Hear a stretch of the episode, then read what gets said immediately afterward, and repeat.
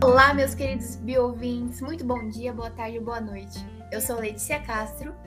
E eu sou Rafaela Camargo. E estamos aqui com o nosso primeiro podcast do canal Bio Se Segura, para falar sobre biossegurança e seus diferentes tipos. E agora vamos para a nossa vinheta.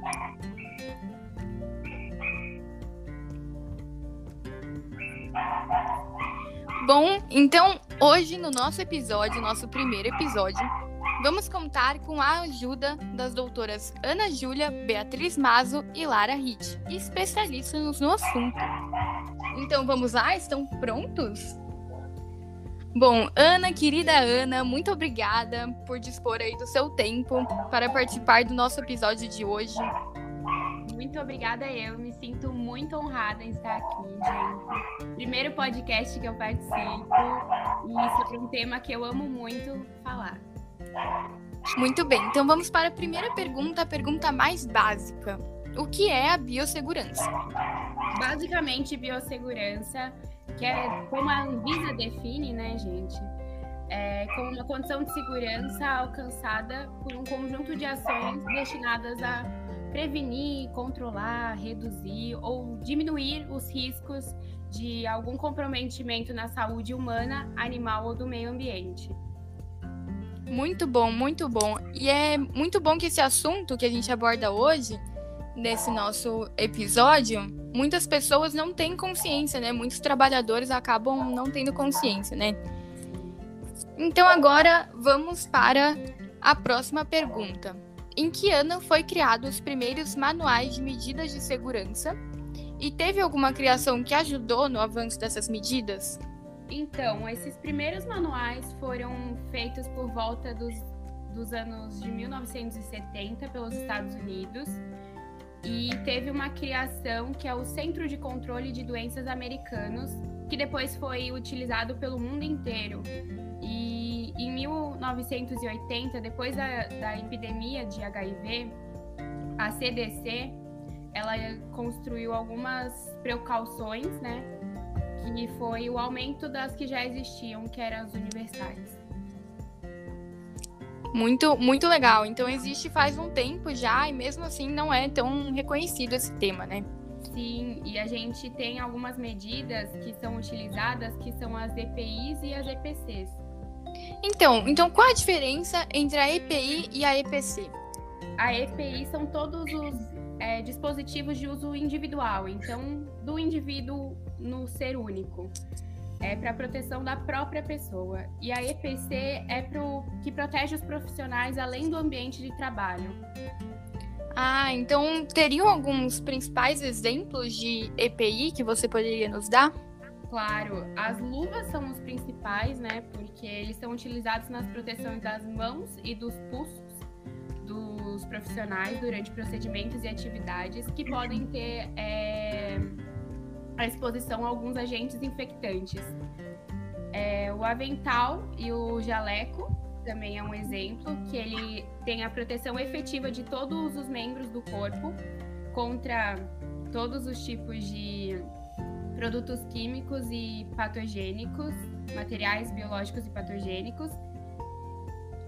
E também temos a touca, que é bem importante para proteger os cabelos, a cabeça, contra alguns acidentes ou contaminações de micro-organismos. E o óculos, que são utilizados em situações onde ocorre a exposição do profissional a respingo de sangue, secreções e alguns produtos químicos.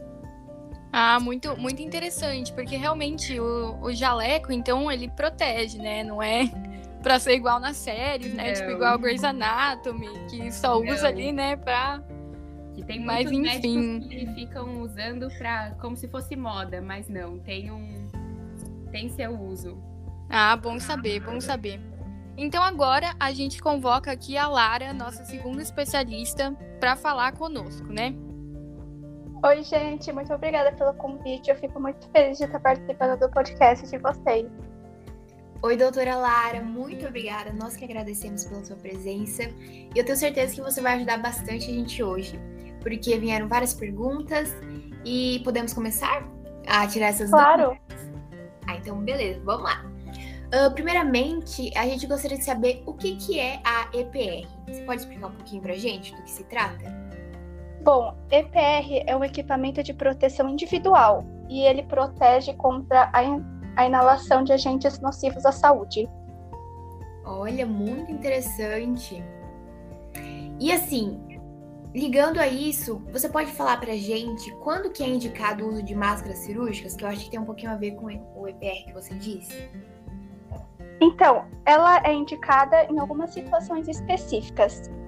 Uma é a, prote é a proteção do profissional durante a realização de procedimentos em que tenha risco de contágio.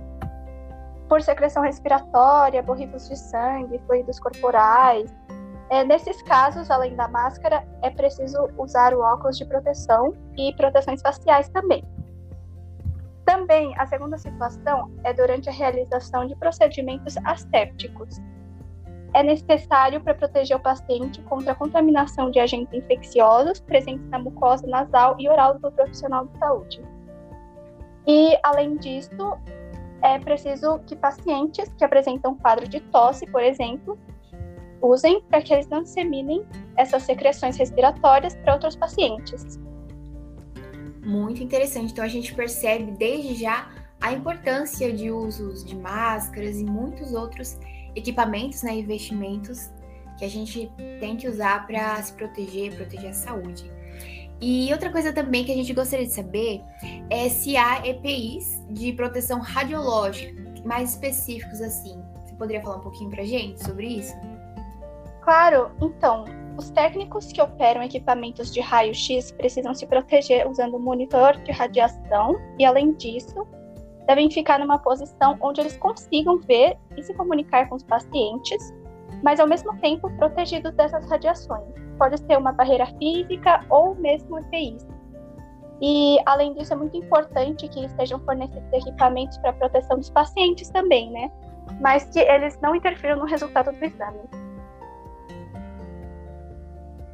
Entendi, olha só, então a gente percebe que quando for fazer exames de raio-x é de extrema importância todos esses cuidados, porque podem, né, causar consequências depois. Então, fiquem atentos aí, hein, galera. Se previnam e tomem o maior cuidado possível. E Isso mesmo. Linha, exatamente.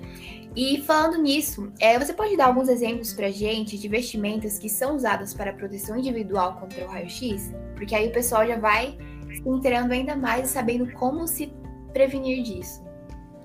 Sim, então, alguns dos equipamentos são aventais, taias e luvas de proteção, é, protetores abdominais para os pacientes e proteção para os membros inferiores. Olha só, então, é claro que tem outros, né? Tô certa? Tem outros Sim, mais. tem alguns outros. Esses daí são só os principais para o pessoal já ficar um pouquinho mais inteirado. Sim. Entendi. Vocês entenderam aí, né, gente? Ok. E agora, sobre o dosímetro, que é um outro assunto, mas que tem a ver. E a gente gostaria de saber qual que é o principal objetivo da dosimetria pessoal, emendando aí nesse assunto que a gente está falando. Então, o principal objetivo é determinar a exposição de radiação que o usuário recebeu em um determinado período de tempo. Usar ele é uma exigência para que todos, para todos que operem equipamentos que emitem radiação, seja em clínicas, laboratórios. E é se a radiação ionizante for absorvida acima do limite, ela pode causar riscos à saúde. Então, sempre deve ter um monitoramento enquanto estiver sendo feito o procedimento. Entendi. Então, de fato, é principalmente essa última informação, né? É bom ficarem sempre atentos para tomar o máximo de cuidado possível. E agora, outra coisinha, doutora. É sobre os equipamentos de proteção coletiva, né, em grupo. A gente sabe que tem autoclave, às vezes ouvimos falar em alguns é, locais. E você pode nos explicar melhor do que se trata? Porque a gente ouve o nome, mas não sabe muito bem o que é, né? Não tem esse conhecimento. E a gente gostaria de saber. Sim, verdade. É, a autoclave é, uma, é um equipamento para esterilizar artigos que utilizam o vapor úmido sob pressão para que todas as formas de microorganismos sejam destruídas. Então, assim, nesse processo, o aquecimento da água acontece num ambiente fechado atingindo a temperatura de mais ou menos 120 a 135 graus, mas sem que a água seja fervida. Aí, a partir disso, é gerado um vapor que permanece sob pressão. Entendi. Nossa, muito interessante dessa informação, assim. Eu acho que o pessoal não sabia, ou pelo menos não tinha esse conhecimento. Muito bom, né? Pra... Exatamente. Porque a gente vê aí os profissionais que trabalham anos no, nos hospitais, né? Nessa parte de radiação também. E aí, para saber como funciona, né? Para não ter muito impacto no futuro, né? Exato. Bem, bem interessante. E é isso, doutora Lara, muito obrigada. Você ajudou muito a gente. Eu tenho certeza que todo mundo aqui agora tem novos conhecimentos com as suas respostas. Eu quem agradeço. Então agora a gente vai convocar aqui a presença da doutora Bia Beatriz Mazo, né? Muito experiente já. Ela vai nos responder aqui também umas perguntas, né? Oi, gente, eu sou a doutora Beatriz, como as meninas falaram, e eu queria agradecer a oportunidade de poder participar desse momento, que eu acho muito importante transmitir o nosso conhecimento para as outras pessoas que ainda não sabem sobre esse assunto que a gente está tratando hoje. Nós que agradecemos, Bia, sempre assim, muito bom ter vocês aqui conosco, né, para nos falar e nos ensinar mais sobre essa área da saúde tão importante, né? Sem sombra de dúvidas, a presença de vocês é extremamente especial e muito importante também, né? Então agora vamos para a primeira pergunta. O que são as estufas, né? O que são as estufas lá do, do, do hospital, né? Que a gente ouve falar um pouco. Então a gente queria saber o que são. Certo. Bom, as estufas, elas são um método de esterilização que ocorre através do calor seco, exigindo um longo tempo de exposição às suas altas temperaturas, para que seja possível, né, a destruição completa ali dos micro-organismos através da oxidação celular. E aí, se você te perguntar quais são esses organismos, um exemplo deles são as bactérias em sua forma vegetativa e alguns fungos. Ah, então é, é meio que é meio que uma, uma analogia assim, uma sauna seca, né? Que dá pra. Isso. Ah, entendi. Muito interessante, né? Até porque na quando você vai na sauna, né, tipo, muitas pessoas vão para lá também para tirar o, os organismos, né, pele pele morta da pele. Então, Exatamente. É meio que a mesma coisa, só que com os materiais de os instrumentos hospitalares, né? Isso, entendeu perfeitamente. Ah, muito, muito interessante, então. Então agora é, a gente vai para outra pergunta também sobre o instrumento usado no, nas clínicas e nos hospitais, que são é, para que servem as lavadoras, né? Uhum. Bom, as lavadoras elas servem para uma lavagem correta dos artigos hospitalares, sendo um pré-requisito totalmente essencial para que outras fases do reprocessamento dos materiais possam acontecer né? Porque uma vez que precede o processo de desinfecção e esterilização dos materiais, é, ela se torna crucial, né? E essa esterilização dos materiais vai poder ocorrer de maneira automática ou manual dentro dessas lavadoras. Eventualmente, o método automático é mais recomendado porque elimina grande parte dos microrganismos de risco biológico e químico, garantindo uma proteção maior e uma integridade dos funcionários que vão manipular todos esses materiais. Ah, entendi, entendi. Então é, é um local que você coloca, assim, o, os instrumentos? Isso, isso mesmo. Ah, entendi. Então agora para a terceira pergunta com a Lê, né, Lê? Exatamente. Outra pergunta aqui que a gente tem, né, uma certa curiosidade, é se tem algum lugar específico para os descartes. Porque a gente, né, supõe que não é em qualquer lugar, que a gente vai colocar eles. Então, pode explicar um pouquinho melhor pra gente sobre isso? Sim, claro. Na verdade, nós temos três especificações, né? Três lugares. A primeira são as caixas de descarte para materiais pérfuro cortantes. Então, nessas caixas devem ser descartados artigos capazes de causar perfuração ou cortes, como por exemplo, agulhas e ampolas, uma vez que essas caixas são mais rígidas, né? Então não vai ter um risco tão grande. Lembrando que nós devemos sempre prestar atenção e utilizar apenas até a sinalização pontilhada presente na mesma, mantendo-a sempre em um local de fácil acesso e em suportes rígidos e seguros, para que não caia. Lembrando, é claro, da segurança pessoal ao fazer o uso de luvas e não descartar, descartar resíduos que não sejam cortantes dentro dessas caixas.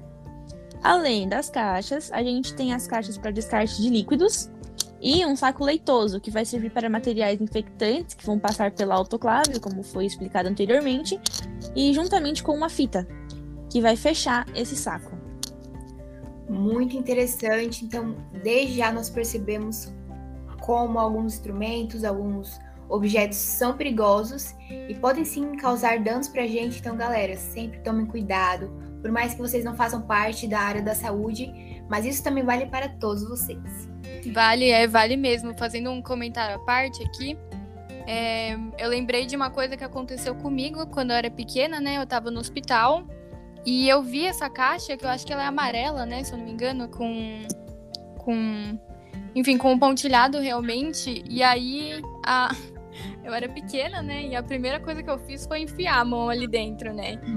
Então. Mas aí deu, deu tudo certo, né? Minha mãe sabia que não, não era pra, pra eu pegar nas coisas dali, mas eu podia ter pegado alguma coisa, assim, me cortado. Então, realmente é muito bom ter essa consciência, né, da, da biossegurança até para os pacientes mesmo. Exatamente. Desde aí vocês percebem um exemplo, né, gente, de lição de vida que vocês não devem fazer o mesmo em casa, né? Exatamente. Pode acontecer com qualquer um, gente. Então, Exato. prestar atenção nas crianças também é sempre bom, né? Com certeza, tanto a si próprio como as outras pessoas também que não têm tanto conhecimento a respeito. E agora, continuando, é, em relação à capela, qual que é a diferença entre o fluxo de ar de pressão negativa e de pressão negativa? Você pode explicar um pouquinho para a gente sobre isso? Claro, posso sim. Bom, o fluxo de ar de pressão negativa tende a proteger o processo, né? Então, o ar entra filtrado na capela e evita contaminações vindas do ambiente externo ao material que está sendo manipulado. Já o fluxo de ar de pressão positiva preza pela proteção do operador. Então, o ar vai sair filtrado, não contamina o ambiente externo nem seu operador. Olha só, gente, que interessante, viu? São coisas que geralmente a gente não ouve falar tanto, mas que é importante que a gente saiba que se trata, não é mesmo? E agora vamos para a última pergunta, que é qual é a função dos chuveiros de emergência que a gente vê e dos lava-óleos? Bom, ambos são equipamentos presentes principalmente em laboratórios, e a função deles é evitar ou reduzir os danos causados por acidentes, sejam eles danos biológicos ou químicos, etc. Enquanto o chuveiro é utilizado para lavar o corpo todo, o lava-óleos é direcionado especificamente para limpar possíveis respingos de determinado produto na região ocular. Ah, então eu acho que era aí que tinha na minha antiga escola no laboratório de ciências, assim. Que lá Sim. o terceiro ano realizava algumas exper é, experiências, né? E tinha lá um, um, tipo um chuveiro mesmo. Então, bem interessante, não sabia disso.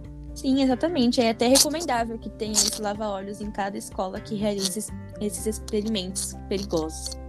De fato, e ainda mais tendo consciência né, de que os olhos são uma das áreas mais sensíveis que nós temos no corpo então, é de fato muito importante a presença desses lava-olhos e tudo relacionado. E é isso, muito obrigada pela participação de todos vocês. Foi maravilhoso ter esses novos conhecimentos. A gente agradece grandemente pela participação de vocês, doutoras. Ana, Beatriz e Lara. Muito obrigada também, né, a todos os nossos ouvintes desse nosso primeiro episódio, né? Então, começamos agora. Esperamos também prosperar aí, né? É, esperamos também, nosso maior objetivo aqui é, é, espalhar esse conhecimento maior, né, da área da biossegurança, que é de extrema importância realmente.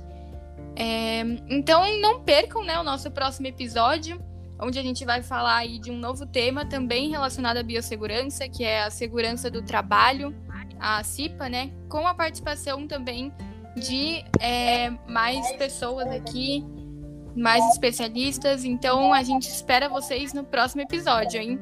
É isso aí, gente. Muito obrigada por ter ouvido a gente até aqui. E até a próxima. Tchau. Espero até que Até a próxima. Não faltem, hein? Exatamente. Fiquem ligados.